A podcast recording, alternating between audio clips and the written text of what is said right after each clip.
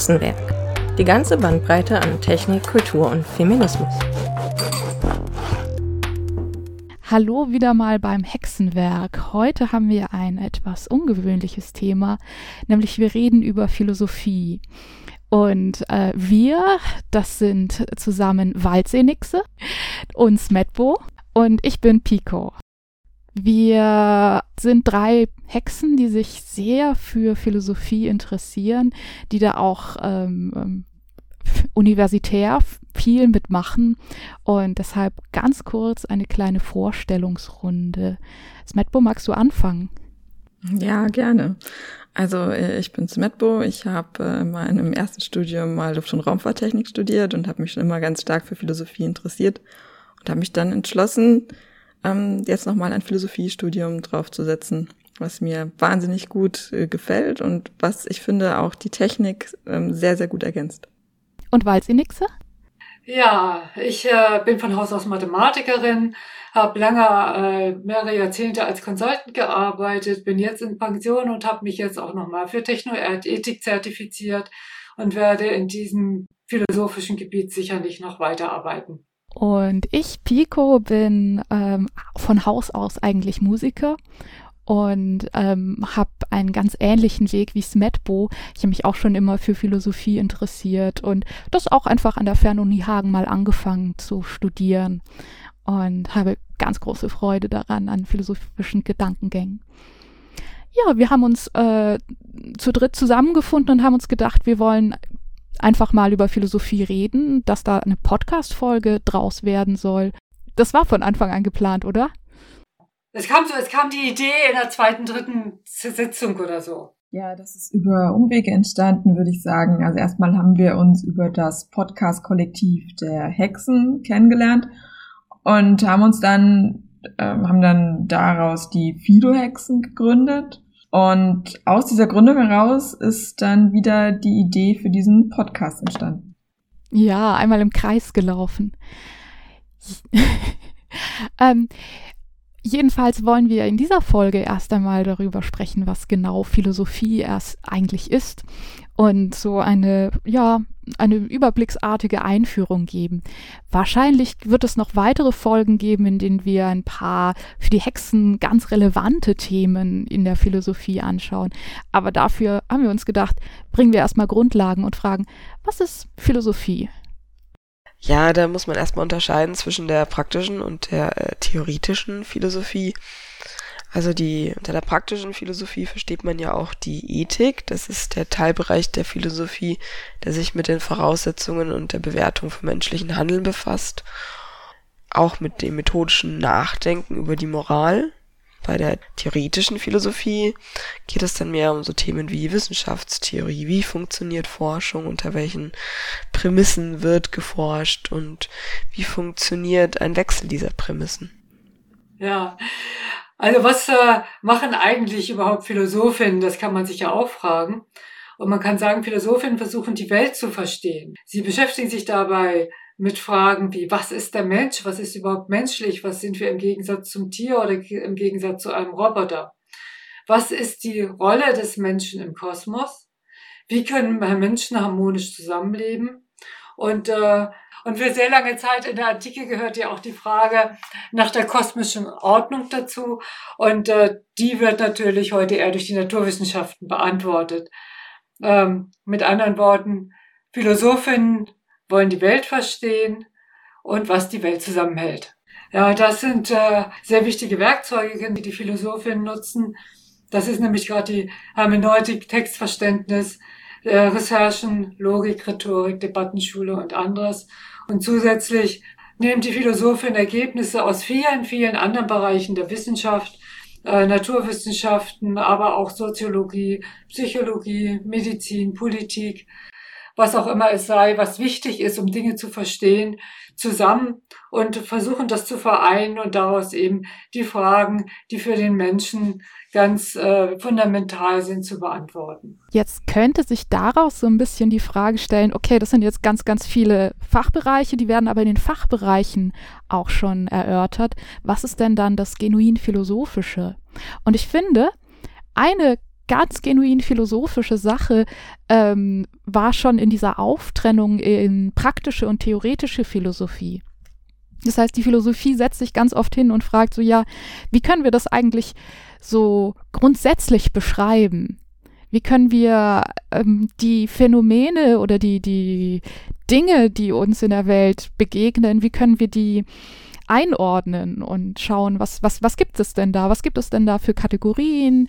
Und wie können wir also sozusagen eine Botanik der, ähm, der Geistesphänomene. Äh, und das, also ich finde, das zeigt sich ganz deutlich in dieser Unterscheidung zwischen praktischer und theoretischer Philosophie, wo man wirklich sich erstmal denkt, okay, was, ähm, was gibt es für Fragen und Antworten, die diese Disziplin macht und ähm, wie, auch wie macht sie das? Pico, da hast du, glaube ich, gerade äh, im Prinzip auf Ontologien angesprochen, wenn du diesen Katalog der Phänomene sozusagen, wenn ich es mal so nennen darf, äh, da angesprochen hast. Das spielt ja auch in der Informatik dann vielleicht noch in etwas veränderter Form auch eine große Rolle, so dass das vielleicht einige Hörerinnen hier auch äh, durchaus kennen. Ontologie ist ein super Stichwort. Das ist ich glaube, das gehört auch, gehört auch ganz typisch zu diesen Wörtern, die in der Philosophie so durch die Gegend geworfen werden. Und äh, wenn man sich nicht wirklich tief damit beschäftigt, nickt man so und lässt dann das Wort irgendwie wieder verschwinden. Aber das ist ja, das ist auch so, so, so ein philosophisches Konzept, das uns hilft, ein bisschen die Welt zu verstehen, das aber eigentlich ein ganz interessante, aus einer ganz interessanten Gedankenwendung kommt. Nämlich, also Ontologie, Toon ist das Sein. Im Griechischen, natürlich ganz viel Philosophie bezieht sich auf das alte Griechenland. Uff. Und Ontologie ist praktisch die Frage, was gibt es alles? Und auf welche Art und Weise gibt es das?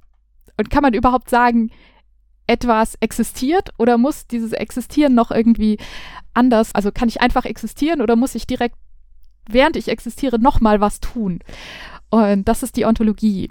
Und ihr merkt, das sind super grundsätzliche Fragen. Und deshalb hat die Ontologie lange Zeit von sich selbst gesagt, sie ist die prima Philosophia, das heißt die allererste Philosophie, das erste, was wir klären müssen. Und die wurde aber dann ins, spätestens im 20. Jahrhundert so ein bisschen weggeschubst von anderen Philosophien. Da kommt natürlich noch ein ganz wichtiger Aspekt dazu, wenn man dann weitergeht, auf der Meta-Philosophie sozusagen bleibt, dass ja auch die Begriffsdefinition ganz wichtig ist. Man muss in der Philosophie, also Philosophinnen sind Haarspalterinnen.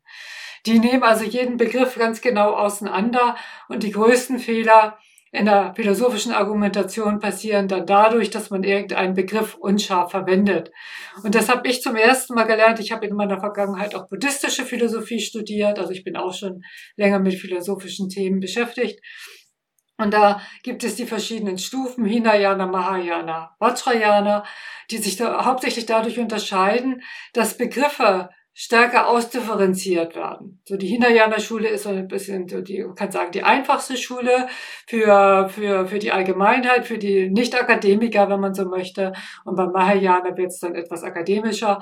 Und äh, da werden also Begriffe immer weiter ausdifferenziert und so kommt es scheinbar zu Widersprüchen innerhalb der buddhistischen Philosophie, die aber eigentlich nur darin liegen, dass man eben Begriffe etwas anders verwendet in dem einen oder anderen Zweig der buddhistischen Philosophie ein bisschen frage ich mich, ob äh, unsere HörerInnen sich gerade denken, ja, okay, Arbeit ein Begriff, das mache ich als Physikerin ja auch. Was ist da das Besondere an der Philosophie? Ja, das ist äh, tatsächlich so, dass man gerade in der Mathematik beispielsweise natürlich ganz stark auch unterscheidet zwischen Hypothesen und abgeleiteten Dingen und, und natürlich ganz, ganz klar alles definiert und dazu auch noch sehr viel vom, stark formale Sprachen hat. Wobei übrigens die Aussagenlogik wird auch in der Philosophie durchaus verwendet. So ist es ja nicht. Ähm, aber ähm, in der Philosophie geht man natürlich auch noch weiter, indem man ja andere Ergebnisse, äh, auch aus Bereichen, wo man die Sprache oder die Begriffe nicht so scharf definieren kann. Das ist ja auch ein Dilemma in der Philosophie, dass man nicht überall alles so klar definieren kann und das über die Historie auch immer wieder nachgeschärft wird, da natürlich auch diese Dinge mit einbezieht. Also sehr scharfe und aber auch teils unscharfe Dinge zusammenführt, um daraus eben ein Verständnis über die Welt und was man in dieser Welt tun sollte und nicht tun sollte. Daher kommt ja auch der Begriff Philosophie. Philo ist die Liebe oder, oder der, der praktisch der, der Liebende und Sophia ist die Weisheit. Das heißt, Philosophen und Philosophinnen sind LiebhaberInnen der Weisheit. Ja, und ich glaube, das ist auch wirklich ein sehr wichtiger Aspekt der Philosophie, eben tatsächlich sachlich und mit Argumenten Dinge auszutauschen auch, äh, da treffen ja auch manchmal Meinungen auseinander, die stark äh, gegensätzlich sind, wo der eine behauptet, dies und jenes darf man tun und der andere behauptet, nein, dies und jenes darf man überhaupt nicht tun. Und äh, Leute damit total konträren äh, Ansichten ja auch zusammenkommen und trotzdem einen, einen geordneten und sachlichen Diskurs darüber äh, veranstalten, der zwar durchaus mal hitzig werden kann, aber immerhin, wo man mit Argumenten und mit Logik und mit äh, Überzeugung eben arbeiten muss und auch guter Rhetorik. Ich habe dazu ein bisschen eine kritische Perspektive, auch wenn wir jetzt äh, das betrachten, die diese griechischen Männer, die dann da in, in der, äh, im, im, Schatten wahrscheinlich sitzen und miteinander drüber philosophieren, wie die Welt so beschaffen ist und was man so tun soll und wie was man was sein muss, damit man wirklich frei ist und so weiter. Und da drängt sich auf, dass Philosophie ganz oft die das äh, Gesellschaftsspiel von privilegierten Personen ist. Also, dass gerade jetzt in diesem klassischen Beispiel die griechischen Philosophen üblicherweise sich Philosophieren leisten konnten, weil sie eben nicht arbeiten mussten. Das trifft nicht überall zu. Es gibt zum Beispiel im Stoizismus, das ist äh, so 300 Jahre später, so dann mehr so, es, es fängt schon, es fängt schon in Griechenland an, ist aber dann mehr Rom, ähm, wo es auch Sklaven und also Sklavenphilosophen gab und auch Kaiserphilosophen. Das heißt, da war die Range ein bisschen größer. Aber ganz oft ist ha, Philosophie, wie wahrscheinlich die allermeiste Wissenschaft, ein ähm, Spiel, bei dem nur privilegierte Menschen mitspielen können. Vielleicht war das früher anders und wir haben einfach nur die Privilegierten überliefert bekommen. Aber ähm, das, was wir wissen, ist äh, ganz oft sind privilegierte Personen. Genau, und äh, wir wissen auch nicht, wie viele Frauen an den Werken der Männer, die überliefert worden sind, beteiligt waren. Das ist, äh, kann ja auch eine große Rolle spielen. Wir wissen einfach nicht, wie der Einfluss dort war. Und wir wissen ja auch aus der philosophischen Geschichte oder auch aus der, Liter aus der literarischen Geschichte, dass teilweise Werke tatsächlich von Frauen verfasst wurden, die dann von den Männern veröffentlicht wurden, die dann einfach unter dem männlichen Namen bekannt sind. Und außerdem musste man sich das ja auch dann leisten können, äh, überliefert zu werden weil es wurden nur diejenigen Leute überliefert, die entweder für wichtig genug empfunden wurden oder die genug Geld hatten, es sich leisten zu können, in Bibliotheken aufbewahrt zu werden. Es äh, gab ja Autoren, die sich einfach eingekauft haben in Bibliotheken, die dann gesagt haben, so hier, ich gebe euch das Geld und ähm, ihr ähm, habt meine Werke dann vorliegend deswegen und ähm, die dann nur aus diesem Grund auch für beachtenswert empfunden wurden, weil sie eben in diesen Bibliotheken vorliegen. Man hatte sozusagen eine äh, doppelte Hürde. Erstmal brauchte man das Privileg, um überhaupt die Zeit zu haben und, und, und die Zugänge zu, zu der Ausbildung, um mitphilosophieren zu können. Das ist die erste Hürde. Und die zweite Hürde, man brauchte das Privileg, dass man auch für wichtig genug befunden wurde, um überliefert zu werden. Also es, sind, es ist sogar doppelt. Naja, das kann man natürlich noch weiterspinnen. Ich meine, es gibt ja ganze Kulturen, die überhaupt keine schriftlichen Aufzeichnungen, auch bewusst keine schriftlichen Aufzeichnungen hinterlassen haben, obwohl sie durchaus Schriftsysteme hatten, aber wo die Schrift einfach als unzuverlässig galt und nur die mündliche sozusagen Überlieferung als zuverlässig erachtet wurde. Das gilt für die Kelten und für die äh, ganzen germanischen Kulturen zum großen Teil im, äh, zur Zeit der Antike. Und äh, was die an philosophischen Ideen hatten, weiß man heute eigentlich kaum noch, weil es gar nicht überliefert wurde. Das ist aber jetzt, also ähm, einmal kurz die Metaperspektive aufgemacht. Wir sprechen schon eine ganze Weile über Dinge, die jetzt 2000 Jahre vorbei sind. Und das ist auch relativ typisch an der Philosophie, dass es nicht so sehr ist, ja, dass ähm, das jetzt irgendwie die, ähm, die neueste wissenschaftliche Errungenschaft und über das alte Zeug reden wir nicht mehr, sondern der Philosophie ist sehr bewusst, dass die ganzen Gedanken, die wir jetzt haben, sehr stark darauf basieren, was in der Vergangenheit in unserer Kultur los war und dass diese vergangenen Gedanken auch ihren Wert haben und uns äh, weiterbringen können. Es gibt also na natürlich in den letzten 100 Jahren wahnsinnig viele auch hochinteressante und hochkomplexe neue Entwicklungen in der Philosophie, aber manchmal äh, wird dieses Zitat gebracht, dass die gesamte abendländische Philosophie eine Fußnote zu Platon sei. Das heißt, Philosophie ist tatsächlich sehr geschichtsbezogen. Jetzt muss man aber auch sagen, die Philosophie ist natürlich nichts, was sich nur mit alten, verstaubten, antiken Philosophen beschäftigt, sondern äh, gerade jetzt in der, in, der, in der heutigen Zeit passiert ja wahnsinnig viel. Wir sind ja geradezu in einer Epochenwende, kann man sagen. Durch die KI, durch die Robotik, durch die Digitalisierung da kommen mir jetzt plötzlich wieder Fragen auf, auch nochmal die Frage, was ist der Mensch eigentlich? Man hat sich lange Zeit historisch in der Philosophie, in der, hat, hat sich der Mensch immer vom Tier abgegrenzt. Und dann war die Vernunft immer das Ding, was den Menschen äh, sozusagen vom Tier unterschied und was ihn zur Krone der Schöpfung machte. Und jetzt fängt man an, Roboter zu bauen und KI zu bauen, die unter Umständen wie viel weit das gehen wird, weiß man heute vielleicht noch nicht, aber man muss damit rechnen, dass viele Anteile der kognitiven Fähigkeiten des Menschen irgendwann in Robotern eingebaut sind, in ein oder anderen Form oder dort irgendwie realisiert sind. Und wie unterscheiden wir uns dann eigentlich noch von einem Roboter? Und so dass da wieder diese Frage, was ist der Mensch, eigentlich nochmal wieder neu gestellt wird. Was ist äh, moralisches Handeln? Auch nochmal wieder neu gestellt wird. Und ich glaube, da wird, werden jetzt viele Diskussionen wieder neu angestoßen, auch durch die neuen Erkenntnisse und durch die neuen Möglichkeiten, die uns die Digitalisierung und Robotik Ja, liefert. genau. Das, was äh, Walzenixe gerade gesagt hat, ist natürlich äh, ganz interessant für aktuelle philosophische Fragestellungen, wenn es gerade darum geht, was ist die, ja, wenn es gerade in Richtung Posthumanismus und Transhumanismus geht. Also wenn wir uns damit beschäftigen, wie steht der Mensch äh, im Verhältnis zur Technik und äh, im Verhältnis dann auch zum Tier und ähm, welche Regeln, die dann über Jahrhunderte gegolten haben, ähm, können wir jetzt überhaupt noch aufrechterhalten und äh, wo müssen wir dann umdenken?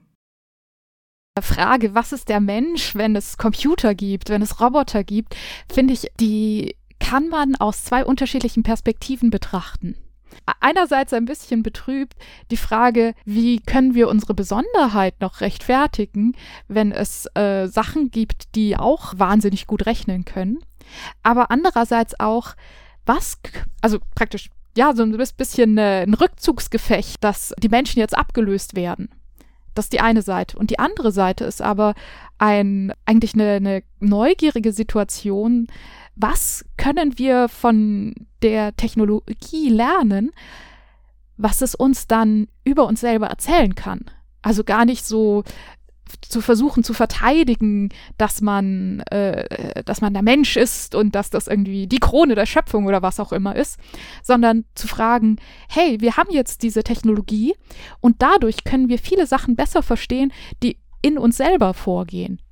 Ja, und ich glaube, es passiert auch noch was, dass auch eine Rückbesinnung auf andere Dinge. Früher hat man sich so auf die Vernunft und die Rationalität und sowas so einseitig fokussiert, weil das dasjenige war, was den Menschen von den Tieren oder von anderen biologischen Wesen unterschieden hat. Aber der Fokus war vielleicht viel zu stark gewesen, dass wir eben die Anteile, die uns eben heute auch von einem Roboter unterscheiden, nämlich dass wir Mitgefühl haben können, dass wir überhaupt Gefühle haben können, dass wir eben Glück und Leid empfinden können, dass wir sowas wie ein Gewissen haben, was irgendwie unser moralischer äh, Nordstern ist, wenn man so will. All das, äh, dass das wieder vielleicht auch eine andere Rückbedeutung bekommt und wieder einen Fokus bekommt, der lange auch zu stark unterschätzt war. Auch diese Entwicklung ist möglich und denkbar. Man kann aber die äh, äh Beziehung Philosophie und Digitalisierung nochmal anders, von der anderen Perspektive betrachten. Nämlich nicht nur, äh, was denkt die Philosophie über die Digitalisierung, sondern was denkt die Digitalisierung über die Philosophie. Also welche Tools sind äh, neu dazugekommen, die die Philosophie verwenden kann. Wenn wir beispielsweise in die Biologie gucken, gibt es äh, mit der modernen Technologie, zum Beispiel mit den Mikroskopen, einen Technikschritt, der dieser Wissenschaft extrem zugutekommt. Und auch in der Philosophie gibt es ein paar Sachen, bei denen man viel weniger, aber es gibt sie, mit denen man sagen kann, ähm, das ist ein Tool, das ist eine Sache, die wir verwenden können, um Philosophie zu betreiben. Ja, da gibt es zum Beispiel so, da gibt es sogar ein ganz klassisches Tool, das ist äh, in der Hermeneutik sozusagen für Textverständnis. Ich weiß das schon in den äh, 90er Jahren, nee, das war sogar schon in den 80er Jahren, äh, der Universitätsrechner in Münster, der Superrechner, dort die größte Rechenzeit für das Bibelforschungsinstitut aufwendete, die nämlich die äh, altgriechischen Texte äh, sozusagen damit analysierten. Also automatisierte Textanalyse. Ja, genau. Oder zumindest mit Teil, na, automatisiert vielleicht damals noch nicht, aber die damals halt einfach ähm, besser vergleichen konnte, wo tauchen gewisse Formulierungen auf und gibt es da zeitliche Abfolgen und so weiter zu gewissen Zeitpunkten an gewissen Orten. Das kann man natürlich mit Hilfe eines Rechners viel besser clustern, wenn man da, ich weiß nicht, wie viele altgriechische Texte vorliegen hat, als wenn man das jetzt alles per Hand durcharbeitet, ja. Also da hat äh, schon sehr früh eigentlich die, ähm, sagen wir mal, die Digitalisierung geholfen, äh, da einfach alt, äh, alte Texte einfach besser in ihren Kontext, äh, ähm, in ihrem Kontext zu verstehen und überhaupt den Kontext zu identifizieren, ne? nach dem Motto, in, zu welcher Zeit ist es geschrieben worden, an welchem Ort ist es geschrieben worden, vermutlich, anhand gewisser Formulierungen oder Hinweise, die im Text enthalten waren. Und das ist ja sehr wichtig für einen, für die das Verstehen eines Textes, dass man weiß, wann er etwa geschrieben worden ist, weil Worte und Bedeutung oder Worte verändern ihre Bedeutung im Laufe der Zeit. Und äh, dann muss man, um einen Text zu verstehen, ja auch ungefähr wissen, äh, wann ist er ungefähr geschrieben worden, um das Ganze richtig einordnen zu können. Ein weiteres digitales Tool für Philosophie sind Argumentationsautomatisierungen im weitesten Sinne.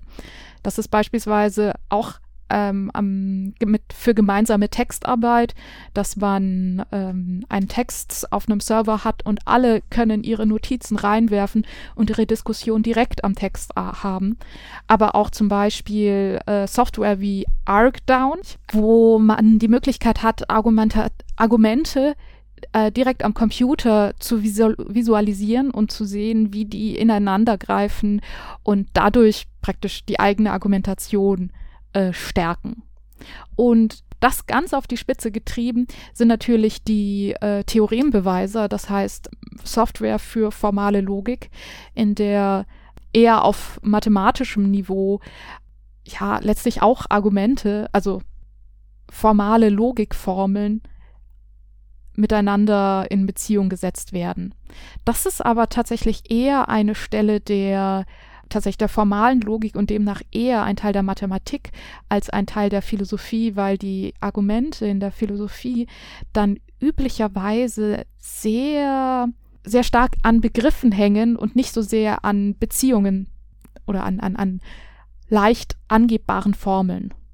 Okay, dann zum Abschluss noch die Frage, okay, das ist also Philosophie, aber was bringt sie mir eigentlich? Ja, ich denke, da muss man unterscheiden, was bringt es einem persönlich und was bringt die Philosophie gesamtgesellschaftlich. Also persönlich würde ich sagen, die Philosophie bringt es den Verstand zu schärfen, Argumentationsstrategien zu entwickeln, verschiedene Konzepte kennenzulernen und diese auch mit der Lebensrealität, in der man sich befindet, zu verknüpfen. Ja, und gerade dieses Verständnis, die, das man dann entwickelt, wirkt sich natürlich auch auf den gesellschaftlichen Diskurs aus, weil je mehr Menschen dann eine Meinung zu bestimmten Themen haben, desto mehr verändert sich auch die Gesellschaft oder desto mehr kann ja auch der Einzelne dann äh, auf die Gesellschaft ähm, einwirken oder informiert einwirken. Ja, da kann man sagen, heutzutage ähm, auch gerade durch den durch diese schnellen Entwicklungen in der Digitalisierung und in der KI sind natürlich auch immer mehr Fragen wichtig. Wie weit wollen wir eigentlich gehen? Wie soll uns eigentlich die KI unterstützen und was soll sie eigentlich nicht tun? Diese Fragen werden ja immer dringlicher, so dass damit natürlich auch das Gebiet der Ethik, was sich ja mit solchen Fragen, was darf ich tun, was darf ich nicht tun, was soll man tun, was soll man besser nicht tun, ja auch beschäftigt natürlich immer, immer wichtiger wird und es ja auch schon Beratungsgremien auch für die Politik gibt. Und genauso, das ist dann natürlich äh, auch eine Frage, wo man dann auch als äh, Philosophin natürlich auch aktiv werden kann und sagen kann, ich kann ja auch, und es ist ja immer ein Anliegen der Philosophin gewesen, Dinge, die in der Welt passieren, kritisch zu hinterfragen und gegebenenfalls auch mal zu sagen, hey, ich glaube, hier läuft was nicht ganz richtig. Ja, dass die Philosophinnen auch ihre Ideen und ihre Erkenntnisse in die Öffentlichkeit tragen. So wie wir das jetzt mit dem Podcast machen oder auch indem man lehrt oder indem man auch die Politik gegebenenfalls in einem Ethikrat direkt berät, wenn man denn in dieser Position ist. Ich bin tatsächlich ein ganz großer Freund der theoretischen Philosophie und viele von den Dingen, die ihr jetzt gerade genannt habt, äh, beziehen sich sehr auf praktische Philosophie. Deshalb nochmal eine Perspektive auf die theoretische Philosophie, die ganz besonders durch die Wissenschaftstheorie in unsere jetzige Welt sehr stark eingreift, indem sie nämlich drüber nachdenkt, was ist eigentlich Wissenschaft? Und da vorschlägt, wie, wie können wir begründen, dass wir sagen, das ist jetzt wissenschaftlich und das jetzt nicht wissenschaftlich. Das heißt, auch da, es ist, es ist wieder eine Art Orientierung, es ist wieder eine Art, ja, was, was sollen wir tun tatsächlich, aber an einer anderen Stelle.